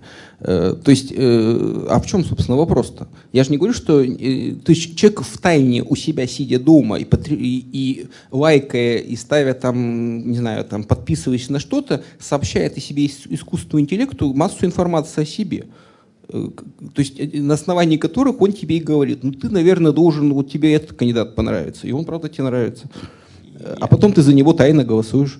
Я не это имею в виду, а что, что человек, когда голосует, соблюдает тайно, за кого он проголосовал. Ну, это при желании-то и даже это можно... Э, то есть тут вопрос какой? Мы должны себя убедить в том, что мы прям приняли решение, но это абсолютная тайна, или что? Нет, э, как бы вот, э, я так понял, идеологию всего выступления, что у меня нет никакой идеологии, я ну, рассказываю. Ну, человечество, человечество движется к тому, что вот все будет открыто. Ну, конечно. Числе, а какой и, смысл, я не понимаю. человек будет э, выражать э, вот открыто. Он, ну, вопрос, а зачем это скрывают? Тебе шашечки или ехать? Вот вопрос, который надо себе задать. То есть мне важно, чтобы мое мнение было учтено. А вот ритуал стояния в закрытом э, этом, комнатке и сования бумажки в урну меня никак не вдохновляет. Потому что сейчас этот ритуал есть, а мнение у нас тоже можно тайно голосовать. Это что, сильно помогает, нет? Кабинки стоят, э, прям зашел в кабинку, и что? И где? То есть наличие кабинки и вот бросание демократии не есть выборы. Вот главная мысль, к сейчас все пришли. Демократия – это учет мнения населения. А выборы – это и в Северной Корее проходят выборы, и в Китае они проходят, и у нас. А что проку? Они не, то есть само по себе наличие кабинки и бумажки не гарантирует э, учета мнений, тем более никакой тайны. Нет, конечно. Нет никакой тайны в том, что коммунистическая партия Китая победит на выборах э, во Всекитайское собрание народных представителей. Хоть ты как голосуй. Тайно будешь голосовать, все равно она победит. Я говорю только о другом, и это никакая не идеология. Что или мы э, придем к тому, что все честно будут о себе э, все сообщать там, в окружающую среду, и там искусственный интеллект будет говорить, ну вот вам вот здесь вот бы всем бы хорошо вот так, и вам, наверное, понравится. И мы говорим, да, хорошо, нам нравится. Но и тебе тоже нравится. Тогда искусственный интеллект гипотетически должен быть по ресурсам мощнее, чем все общество. Ну, конечно. Мы, я надеюсь, что мы к этому придем в какое-то время. Он мы уже к больше, этому... чем общество. Я не говорю, что это хорошо. Я не говорю, что это хорошо. Э, я говорю о том, что так, скорее всего, и будет. А знаешь, знаешь почему еще? Что мы стоим на полшага, вот обсуждается э, вмененный доход так называемый, да? что людям будут просто так раздавать деньги, э, потому что еще немножко и просто масса людей будет не востребована на рынке труда. Не потому что они бездельники и ничего не умеют, а потому что им будут не нужны они. Что вот э, это уже в сельском хозяйстве зеленая революция доказала, что там, где раньше нужно было миллион фермеров, сейчас 10 тысяч справляются. Все остальные должны поехать в город и что-то там делать. То есть мы идем к тому, что, э, особенно в развитых странах, образуется огромное количество людей, которые э, хотят работать, они имеют образование, но не нужен их труд. И для того, чтобы государство существовало дальше, им просто будут раздавать какой-то входящий э, доход, и они будут вот, посвящать себя, не знаю, хобби, там, чем-то еще, каким-то приятным занятиям. И, соответственно, это возникает вопрос. Ну, вот раздали деньги, а за кого будете голосовать? Ну, за тех, кто раздал, очевидно, и будете. Да? Такая вот возникает знакомая нам э, круговая порука. Повторюсь, я не, не агитирую за все за это и не призываю к этому. Я просто хочу сказать, что само по себе стояние в кабинке с бюллетенем это вообще ни, ни о чем нам не сообщает и ничего нам не гарантирует. И, а более того, современные исследования психологические нам вообще подходят к печальной мысли о том, что Э, свободы воли человеческой не существует, она очень сильно обусловлена биохимией мозга и прочими объективными вещами. Но про это я не буду говорить, надо биохимика вызывать, чтобы они все это рассказали. Но это нам всем неприятно, конечно, про, с этим смириться будет. Но правда такова, что когда мы думаем, что это мы пришли и выбрали рационально из пяти напитков Кока-Колу, на самом деле мы ничего не выбирали. У нас там за нас выбор сделали с помощью там, изощренных рекламных технологий, правильной расстановки э, продукции на полке в магазине и еще массы там каких-то вещей. То есть мы вроде как сами эту бутылку купили, но нас к этой мысли, прямо сказать, э, подвели э, всей мощью современного рекламного, рекламных технологий. Это не хорошо и не плохо, это просто так и есть. И, и с политикой то же самое, кстати говоря. Здравствуйте. Вот смотрите, то есть вот если я вас правильно понимаю, вы говорите, что скоро всю информацию мы передадим алгоритмам могущественным, и они будут... Мы уже передали. Уже, уже перед... Ну, не, пока, пока не все, но неважно. Да. Да. Вопрос, вопрос. А, вот была поговорка, что тот, кто владеет информацией, тот владеет миром. Да, все, это время кончилось, с моей точки зрения. Теперь информация стала практически не важна, ее стало так много, и она стала, в общем, более или менее доступна. Да, теперь правильно а, говорить, что тот, кто владеет эмоциями, настроениями, еще лучше тот, кто умеет их предчувствовать, овладевать, Нет. навязывать другим, вот тот Нет. Да, владеет миром. Это что же информация? Как вызвать эмоции и так далее? Это тоже информация. То есть информация владеет миром. Тут только вопрос в том, что можно ли владеть информацией, или информация сама уже всем будет владеть. Нет, ну вот как, как в шахматах. В шахматах а, ты а, наверняка проигрываешь алгоритму, потому что всех, все ходы, в общем, можно, можно просчитать. Можно просчитать. А если я, человек, могу менять правила игры, да, по ходу, да, ну, в, как ходе, в, ходе, в ходе игры алгоритмы ну, как ты можешь поменять правила? Алгоритм... Если все играют в шахматы, ты играешь в шахматы, да. иначе алгоритм обидится на тебя и скажет, так нечестно, я тоже могу правила менять. Роботов, с роботами так нельзя шутить, они обидятся В этом-то и смысл. И отомстить. Что у меня, как у человека, есть эмоция, есть настроение, да, и у других людей тоже есть. А в обозримом будущем, я думаю, что алгоритмы не смогут просчитывать Почему? окончательные эмоции. Из биохимии вы, Федор, пре преувеличиваете. То есть там все-таки мозг, мозг слишком сложная штука. Там. Конечно, сложно, и он еще не до конца исследован. Да, это Но пока, чем дальше исследуете, тем больше... Минимум, минимум, минимум поколения. Там, Ну, лет- давайте лет- не будем лет 25. спорить э, на Да. тему, на которой ни я, ни вы не специалист. Я не буду претендовать Да, на да, то, что я смогу да. сейчас осветить э, передовой план развития исследований мозга, хотя про это выходит очень много книг, и они э, должны вообще нас всех немножко начать разочаровывать, потому что чем дальше ученые копаются, тем больше они там находят химии и биохимии, биологии, а вовсе не того, что мы там хотели бы у Нет, себя нет, нет, в мозге нет, обнаружить. нет, нет, Атман, нет. брахман, мировую душу и что-то еще. Вот Нет, этого нет, пока чем- не нашли ничего. Нет, нет, чем дальше, чем дальше они копают, тем дальше они, честные ученые говорят, что тем меньше мы понимаем. Ну, нет, это, Да, да. это давайте не будем обсуждать. Да, э, не важно, э, не важно, э, не важно. э, Мысль, мысль в чем? Что под- подумайте об эмоциях, да, в следующий раз. Почему? Я про эмоции думаю, просто есть э, э, такая исследованная тема, хотя и не очень э, табуированная, да, э, управляемая рефлексия и управляемые эмоции. То есть человека, зная и играя на его мыслях, да это, в общем-то, и не новость, на этом строит себя пропаганда. Вы, цинично зная, какие эмоции что у человека вызывает, просто его манипулируя этими образами, э, там, подводите его к, к определенному эмоциональному состоянию. Это а, альфа и омега пропаганды. Там достаточно посмотреть самые грубые, там, э, геббельсовские, там, какой-нибудь фильм «Вечные евреи», там, да, где просто он весь состоит из прям прямолинейных попыток вызвать с помощью э, там, образа какую-то реакцию. Да. Тут новости прямо вообще никакой нет про эмоции. Имея информацию о том, как работают, э, как на что реагирует человек, вы можете очень хорошо управлять эмоциями. Это, кстати, отлично видно на не особо умных фильмах и не особо умных сериалах. Когда вы смотрите, вы думаете, и здесь режиссер прям специально это сделал, чтобы я прям расстроился, да, птичку жалко, да, а здесь вот, чтобы я посмеялся, да, и то есть вы как бы понимаете, ну, если это вот туповатый фильм с не очень хорошей режиссурой, особенно если российский фильм, там прям вообще э, прям прямолинейно все, здесь надо плакать, здесь посмеяться, а здесь расстроиться, а здесь задуматься о вечном, да, вот и все, поэтому я не знаю, почему вы так это говорите, как будто что-то удивительно новое. Э, С помощью информации играет на эмоциях э, всю историю человечества, и ничего нового не происходит. Да я не говорю, что он гораздо сложнее, но мы недооцениваем того... Ладно, это... А, мне пришла такая мысль. А, для того, чтобы мной не управляли, потому что если обо мне будут знать все, будут знать, будут давить на очень тонкие вещи, которые я не осознаю, и тогда я буду полностью подуправляемая. Да.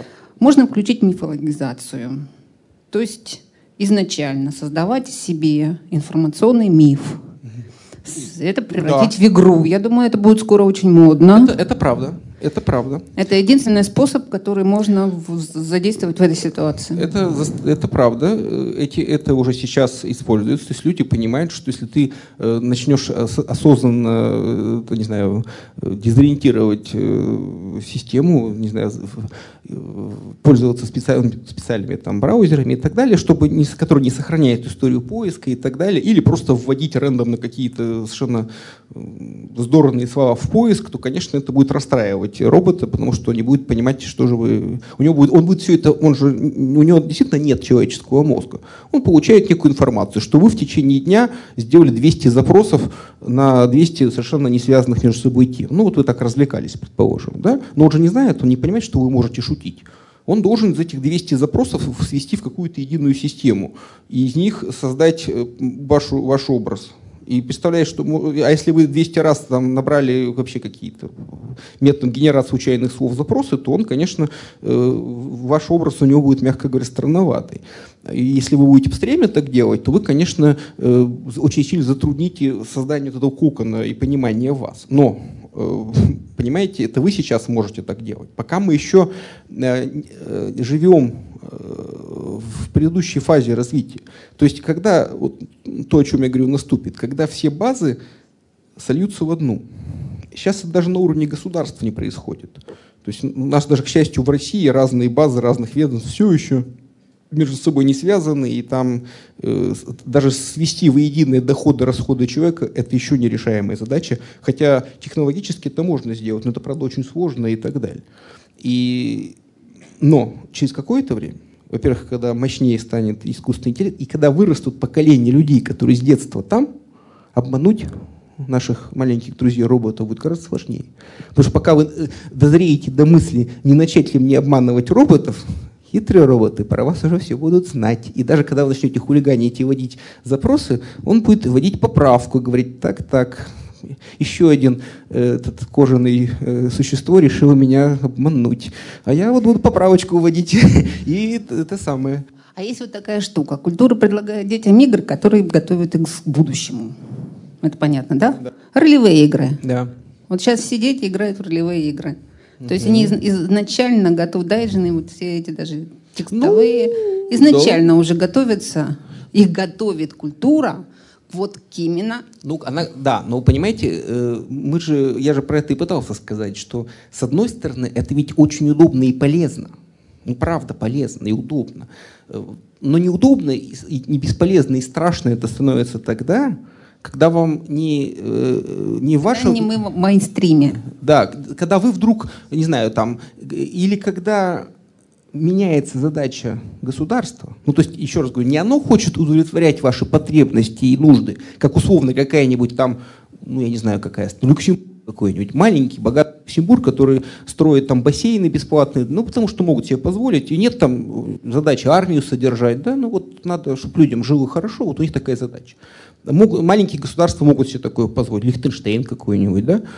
А когда государство имеет некие свои цели, которые вам, может, равнодушны, ну вот не нужно вам это, а ему надо, тогда оно начинает вами манипулировать, типа вы тут потерпите, тут мы вам ничего не дадим, потому что нам нужно авианосец построить срочно, например, да? Или там тотально следить за террористами, э, а вы потерпите. Может быть, вам бы за эти деньги можно организовать медицинскую помощь, и нам всем на дому. Ведь это же тоже следующая стадия, что вы там каждый поход в туалет это будет анализироваться, отправляться туда, и вам будут приходить рекомендации, что сегодня вам лучше сладкого больше не есть, пейте водички, а если там какие-то пред, ну, почувствует, что у вас там угроза сердечного приступа, к вам скорая приедет раньше, чем случится приступ. Вам скажут, так, ложитесь на диван, и лежите, потому что у вас может быть приступ. Это же хорошо, это, это же здорово. Это, ну, это не такая уж утопия, даже сейчас технологически. Если вы каждый день сдаете анализы и вас там сканируют, почему утопия? Просто это очень и, и, да, если деньги вкладывать не в авианосцы, а вот в это дело, то ну, это нормально, вполне можно. В Японии там где-то к этому подходит уже. Но то, чего мы все боимся, это как раз другого что у нас всех соберут про нас полную информацию, а действовать будут не исходя из того, чтобы нам сделать всем хорошо, а чтобы каждого из нас, манипулируя вот этой информацией, заткнуть, да, подвести к какой-то другой мысли, там, запугать, заткнуть. Ну, то, что, собственно, в Китае происходит. Мы про вас все знаем, будете тут это самое, смотрите начиная от того, что жене расскажем про ваше или мужу там про ваше похождение, и кончая там еще какими-нибудь более неприятными. Что налоговая приедет и скажет, вот мы раньше закрывали глаза, что у вас тут не сходится на 20 копеек дохода расхода, а сейчас вот мы вас за это и посадим. Какие еще есть способы а, противостоять вот этой вот да никаких. Я думаю, что способов вот как раз этому противостоять нет, а противостоять надо не этому.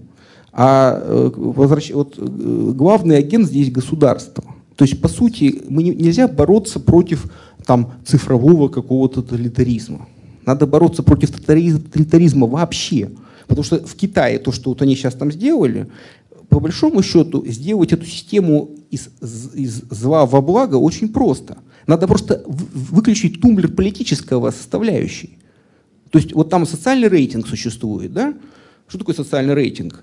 Вот вы себя хорошо ведете, платите за квартиру, платите по кредитам вовремя, не мусорите, не были замечены за дебашами в отелях, там, не блевали на пол, там, ну, не обижали, ну, просто вот хорошо себя ведете. Вам за это бонусы полагаются, да, вам, вас селят в хорошие отели, а если вы хулиган, вам как бы Соответственно, если вы хороший человек, вам это должно нравиться. Ну что, вы же как бы заслужили того, чтобы на соседнем сиденье в самолете не сидел дебашир рядом с вами. Правильно? Вы же хороший человек, и рядом с вами сидит хороший человек, и вы все хорошие люди. Но в Китае к этому прикручивают еще и политику. Что если вы там что-то вот осуждаете политику партии правительства, то вам понижает социальный рейтинг, хотя, может быть, в бытовом смысле вы абсолютно идеальный человек. Ну, как вот, знаете, в советской школе было поведение и прилежание, например, да? То есть вы были там отличником, а на пионерском собрании прогуляли, он двойку за прилежание там, или за поведение. Да что это такое? Это какая-то абстракция. То есть, э, соответственно, если из китайской системы социальных рейтингов открутить э, следование идеям представителя Си Цзиньпиня и скандирование лозунгов, то она превратится в вполне нормальную человеческую систему, где тех, кто ведет себя э, в рамках человеческого общежития, поощряют, а тех, кто ведет себя антиобщественно, тех порицают. Но, повторюсь, как и в советское время, антиобщественность – это не значит, что ты… Вот вам не нравится представитель Си Цзиньпинь, и вы, значит, негодяй. Хотя, может быть, вы идеальный там отец, налогоплательщик, кредитоплательщик, там кто угодно. Нет, вы негодяй. Вот вам не нравится наша политика, и вы вот негодяй сразу. Вы теряете социальный рейтинг и катитесь в тюрьму. Вот это неправильно. То есть э, вот в чем, так сказать, тонкая грань, которая э, делает добро злом. То есть э, вот уберите из этого всего политическую составляющую. То есть есть политически нейтральный робот или политически ангажированный человек, который за вами следит. Роботу все равно, какие у вас политические взгляды. Он, его, его интересует, вы хулиган или нет, вы дебашир или нет, вы наркоман или нет, вы вообще социально опасны или нет. Если вы проходите этот тест, то вам дают бонусы и говорят, очень отлично, отличный человек, вот вам лучшее место, вот вам там кредит, э, вот вам виза в любую страну и так далее.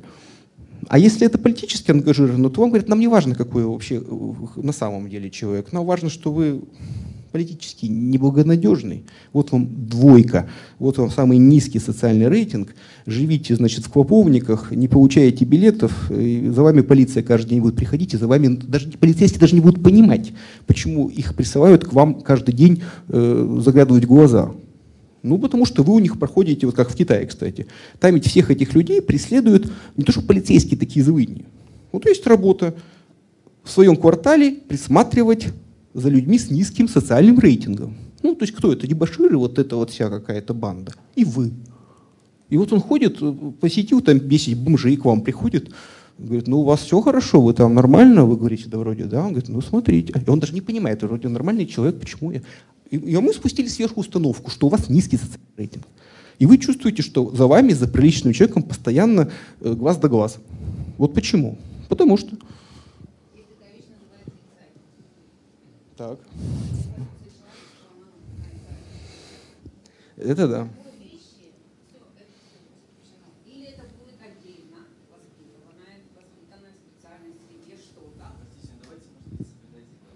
Все уже, да? Ну, может быть, так и будет.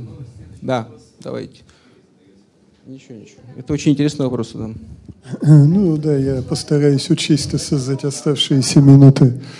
А, значит, до того, как э, в России начал широко шагать интернет, а, ну, по крайней мере, то, кстати, в Москве, грубо говоря, параллельно с ним, примерно в это же время появился Фидонет по угу. России. В принципе, Фидонет а, растекся гораздо раньше, чем растекся интернет. Вот, это, значит, то есть я к чему? То есть э, Фидонет э, была такая процедура выборов. То есть там выбирался, грубо говоря, там городской, так сказать, глава, так сказать, угу. значит, региональный, значит, вот. И я, значит, про что? Я про, собственно говоря, про процедуры выборов. Я понимаю людей, которые предпочитают бумажные процедуры просто по той простой причине, что недостатки бумажной процедуры, они, по крайней мере, более-менее понятны. Понятно, где тут можно намухлевать, понятно, как этому можно противостоять. И понятно, что при таких-то процедурах вот набросать бюллетени можно вот только такой-то процент, который, в принципе, консолидированным, так сказать, э, голосованием можно перешибить. Вот. Электронные, так сказать, людям боязно из-за того, что ну, совершенно непонятно, как это на самом деле это сказать, а почему я должен этому доверять. Вот. Фидонет было как? То есть Фидонет, э, там была процедура, что, э, грубо говоря, доверяли одному человеку, так сказать, э, который э, назначался, так сказать, учетчиком голосов. Выборщиком, как это называется, да? Э, нет? Или он считал нет, голоса? Он, он именно учитывал голоса. То есть куда-то, то есть э, все ему присылали свой голос, свой пароль. Он потом публиковал, что за такого-то кандидата были такие-то пароли. То есть нет тот, ну, кто, кто проголосовал, а Просто это давало возможность каждому человеку проверить, что его голос учтен именно верно учтен, без раскрытия его личности. Сейчас, сейчас это называется блокчейн-технология, которая позволяет каждую транзакцию зафиксировать и потом проверить. Она есть. Э, на этом строятся биткоины и криптовалюты, что каждая транзакция записывается, и можно проследить, э, за кого ты голосовал, куда пошел твой голос. Технологически это возможно сейчас без вот этого человека. Э, на нейтральном, так сказать, ну, это предустановлено, скажем, программно. То есть я просто хочу, вы просто про что задаете? Технологии голосования электронного, их миллион существует, и там верификации очень много. Тут как бы не надо изобретать велосипед велосипед. И даже человек не нужен, которому что-то посылать. Было выживание общества и государства запустить эту систему. Она опасна только по одному. Не, не только за счет хакеров, а за счет как раз своей не, не, не, невозможности манипулировать. Ну, в тех обществах, где это очень важно для власти. Так вопрос-то в чем? А вопрос в следующем. То есть, э, вот грубо говоря, электронное голосование может иметь доверие тогда, когда достаточное количество людей а, имеют достаточное образование, чтобы понимать, что вот да, вот если мы используем такие-то алгоритмы, если мы используем такую-то процедуру, что да, вот действительно при этом э, действительно будет э, честное голосование. Я вижу, что сейчас проблема в том, что 99% людей просто-напросто такими знаниями не обладают. Ну, такого никогда и не будет, я вам хочу сказать, что Фидонет э, был э, уделом очень узкого круга людей, которые были глубоко погружены в технологические составляющую процесса. Это были такие убитые технари, упертые. Их во всем обществе очень мало всегда, и никогда их много не будет. Э, человек нормальный не обязан уметь разбираться во всем в этом. И никогда у нас не будет такого общества, где большинство населения сможет сесть и тут же тебе программку настрочить и проверить, насколько все это эффективно. Поэтому как, зачем это обсуждать? То есть, по сути, то, что вы говорите, это, это схема э, прямой демократии там, образца деревни. Что вот мы живем в одной деревне, все друг друга в лицо знаем, даже если Вася не пришел, потому что лежит дома и болеет, он поручил Пете при двух свидетелях, и Петя пришел и сказал, я вот голосую за себя и вот за Васю. Ну, Вася же вы все знаете, что он болеет, мне доверил, все, мы все доверяем, и тебе и выбрали э, Сережу э, председателем нашего сельсовета или там главой деревни. На больших э, это не работает в больших системах не будет у вас никогда ни квалифицированного большинства, технически подкованного, ни абсолютного доверия к тому самому человеку, который считает голоса. Всегда найдется кто-то, кто скажет, вот я ему-то как раз и не доверяю больше всех. И только один недоверяющий э, э, сразу обвалит все доверие к системе. Вот выйдет и скажет, а вот я не доверяю ему, он жулик. Вот жулик он. Вот и все. Поэтому это утопия. Что? Ты не нужно, да. Тем более, что, еще раз, э, в условиях, когда большинство обществ в принципе никогда не сможет так технологически тонко разбираться в технологии, тут даже не надо, чтобы кто-то говорил жулик. Человек просто это не понимает, и он говорит, ну, конечно, вы там сейчас подкрутите что-нибудь и скажете мне, как обычно. Хотя, возможно, вы зря так про будущее, что когда люди вырастут в интернете, и эти поколения уже, и здесь и люди и на подходе, и дети, которые сейчас, когда они вырастут, они этот интернет будут с детства знать вдоль и поперек со всеми входами и выходами. И они будут к нему относиться совсем не так, как мы к нему относимся, и тем более не так, как относились к нему на старте проекта. То есть это будет родная среда. Если человек там с двух лет уже что-то себе там находит в нем и умеет в нем разбираться, ему не надо ничего рассказывать, как там все работает, он так все знает. Поэтому, возможно, отчасти ваше рассуждение имеет как раз в будущем, когда вырастут поколения, выросшие, вскормленные интернетом, вот они будут... Ну да, то есть мой вопрос, он был именно про то, что вот когда вы видите, грубо говоря, какое поколение до этого дойдет. Я думаю, что очень скоро. Уже сейчас попробуйте с любым э, достаточно молодым э, человеком, который пользуется интернетом и соцсетями, обсудить эту тему, он вам все расскажет э, в деталях и в подробностях, как это все работает, куда надо нажимать и как сделать так, чтобы вас не обманули. Вот. Ну что, все, да? Мы всех послушали? Вдруг вот, да. Давайте последний вопрос тогда. И... Здравствуйте. Скажите, пожалуйста, часто ли вы думаете о том, что оставляете свои цифровые следы в интернете, когда нажимаете очередную гиперссылку? Ну, я, я про это часто думаю, но у меня в этом смысле как-то нету никаких проблем, потому что я не совершаю никаких преступлений. Я про себя абсолютно точно это знаю. Э, я не скрываю никаких своих убеждений. Я холостой мужчина, извините за подробность, да, и, в общем, моя личная жизнь никого не касается. Поэтому я себя чувствую абсолютно свободно, нажимая на любые ссылки, потому что мне нечего бояться. И я не боюсь, что кто-то мне что-то предъявит, э, там, что я что не на ту ссылку нажимал, не то смотрел и не там писал. Ну и, и надо, конечно, иметь некий здравый смысл. Это, это как бы тоже очень важно. Потому что если э, нажимать совсем уж на все ссылки, то можно провалиться куда-нибудь, куда не надо да, что если на пирожке написано яд, то, как еще на Алиса нас всех учила, не надо его вот надкусывать-то сразу. Да, поэтому я, конечно, четко, это, э, ну, это просто элементарная гигиена какая-то. Если вы идете по городу, не обязательно в каждый грязный переулок, особенно там в сомнительных районах, заглядывать. Поэтому я просто это понимаю все и я даю себе отчет.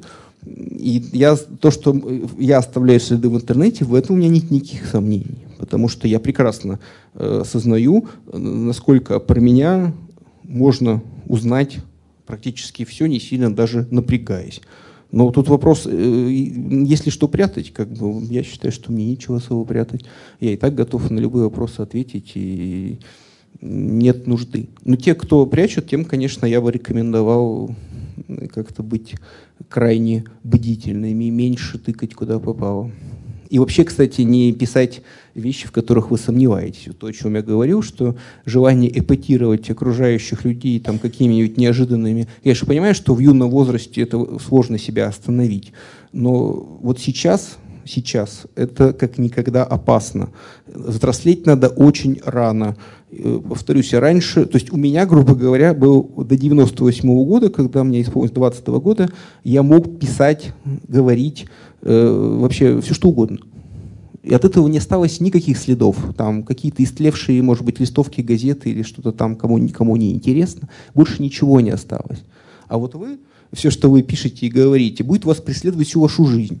И даже когда вы сотрете свой аккаунт и будете думать, что все это исчезло в никуда, найдутся люди, когда вы будете уже взрослым дяденькой избираться депутатом, вам скажут, а вот в 2000 таком-то году он написал то-то и то-то. Ужас, позор, э, вот так вот.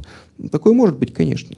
Поэтому вот если я бы давал советы по поводу воспитания э, юношества и детей, то тут, конечно, береги честь молоду. Это совет, который, повторюсь, сейчас актуален так, как он не был актуален вообще никогда в истории человечества. Потому что все, всю предыдущую историю человечества прошлое было легко обнулить. Можно было сесть, переехать, жить в соседнюю деревню, и там уже про тебя никто ничего не знал. В соседнюю страну тем более. Весь 19 век, все рассказы там Чехова, э, бухгалтер украл э, деньги, уехал в Бразилию. Ну, крадите и уедьте в Бразилию сейчас. Вы там, так сказать, до Бразилии не успеете доехать, как вас э, пять раз уже арестуют и выдадут в Российской Федерации. Да? Вот такое время. Почему? Его поймали вроде же.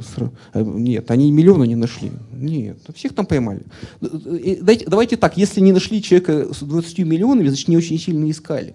Что 20 миллионов – это не иголка в стогу сена. Они не могут так просто испариться. Они где-то должны появиться, понимаете? Значит, это как вот миллиарды полковника Захарченко, которые лежат в комнате. Понимаете, миллиарды, они даже ну, как бы не могут перетекать из одного места в другое, не оставляя следов. Просто надо вот закрыть глаза и не замечать эти следы, и говорить, откуда же они взялись? Вот прям целая комната денег из ниоткуда. Ну так не бывает. Они где-то обналичивались, там на каждой пачке название банка, из которого они взяты. Понимаете? Это легко установить, из какого банка эти деньги, почему этот банк выдал кому-то, кому э, целую там тонну денег и так далее. Просто это как раз главное обман, что если вот вы такие истории слышите, вы должны четко понимать, не искали, не хотели, хотели не заметить, э, закрыли глаза и не, не замечали откуда. Это как золото э, Холокоста условно. Да? Что швейцарские банкиры просто сказали, не знаем, откуда-то немцы привезли вот тут какое-то вот золото. Откуда они его взяли? Да, не знаю. Выкопали, на земли в Германии. Там у них открыл месторождение золота. Несколько тонн добыли и привезли нам, сдали в банк. Понимаете? Ну, хорошо же, да? Что? Или там картина антиквариат. Откуда не столько антиквариат? Откуда, откуда-то, не знаю, вот произвели они его там в недрах Германии за три года кучу антиквариата, например, да? То есть, если ты не хочешь интересоваться происхождением вот этого всего, то ты, конечно, будешь искать дурацкие объяснения, почему ты не, не задаешь вопрос, откуда это все взялось. А если хочешь, то ответ очень легко будет найден. Это несложно. сложно.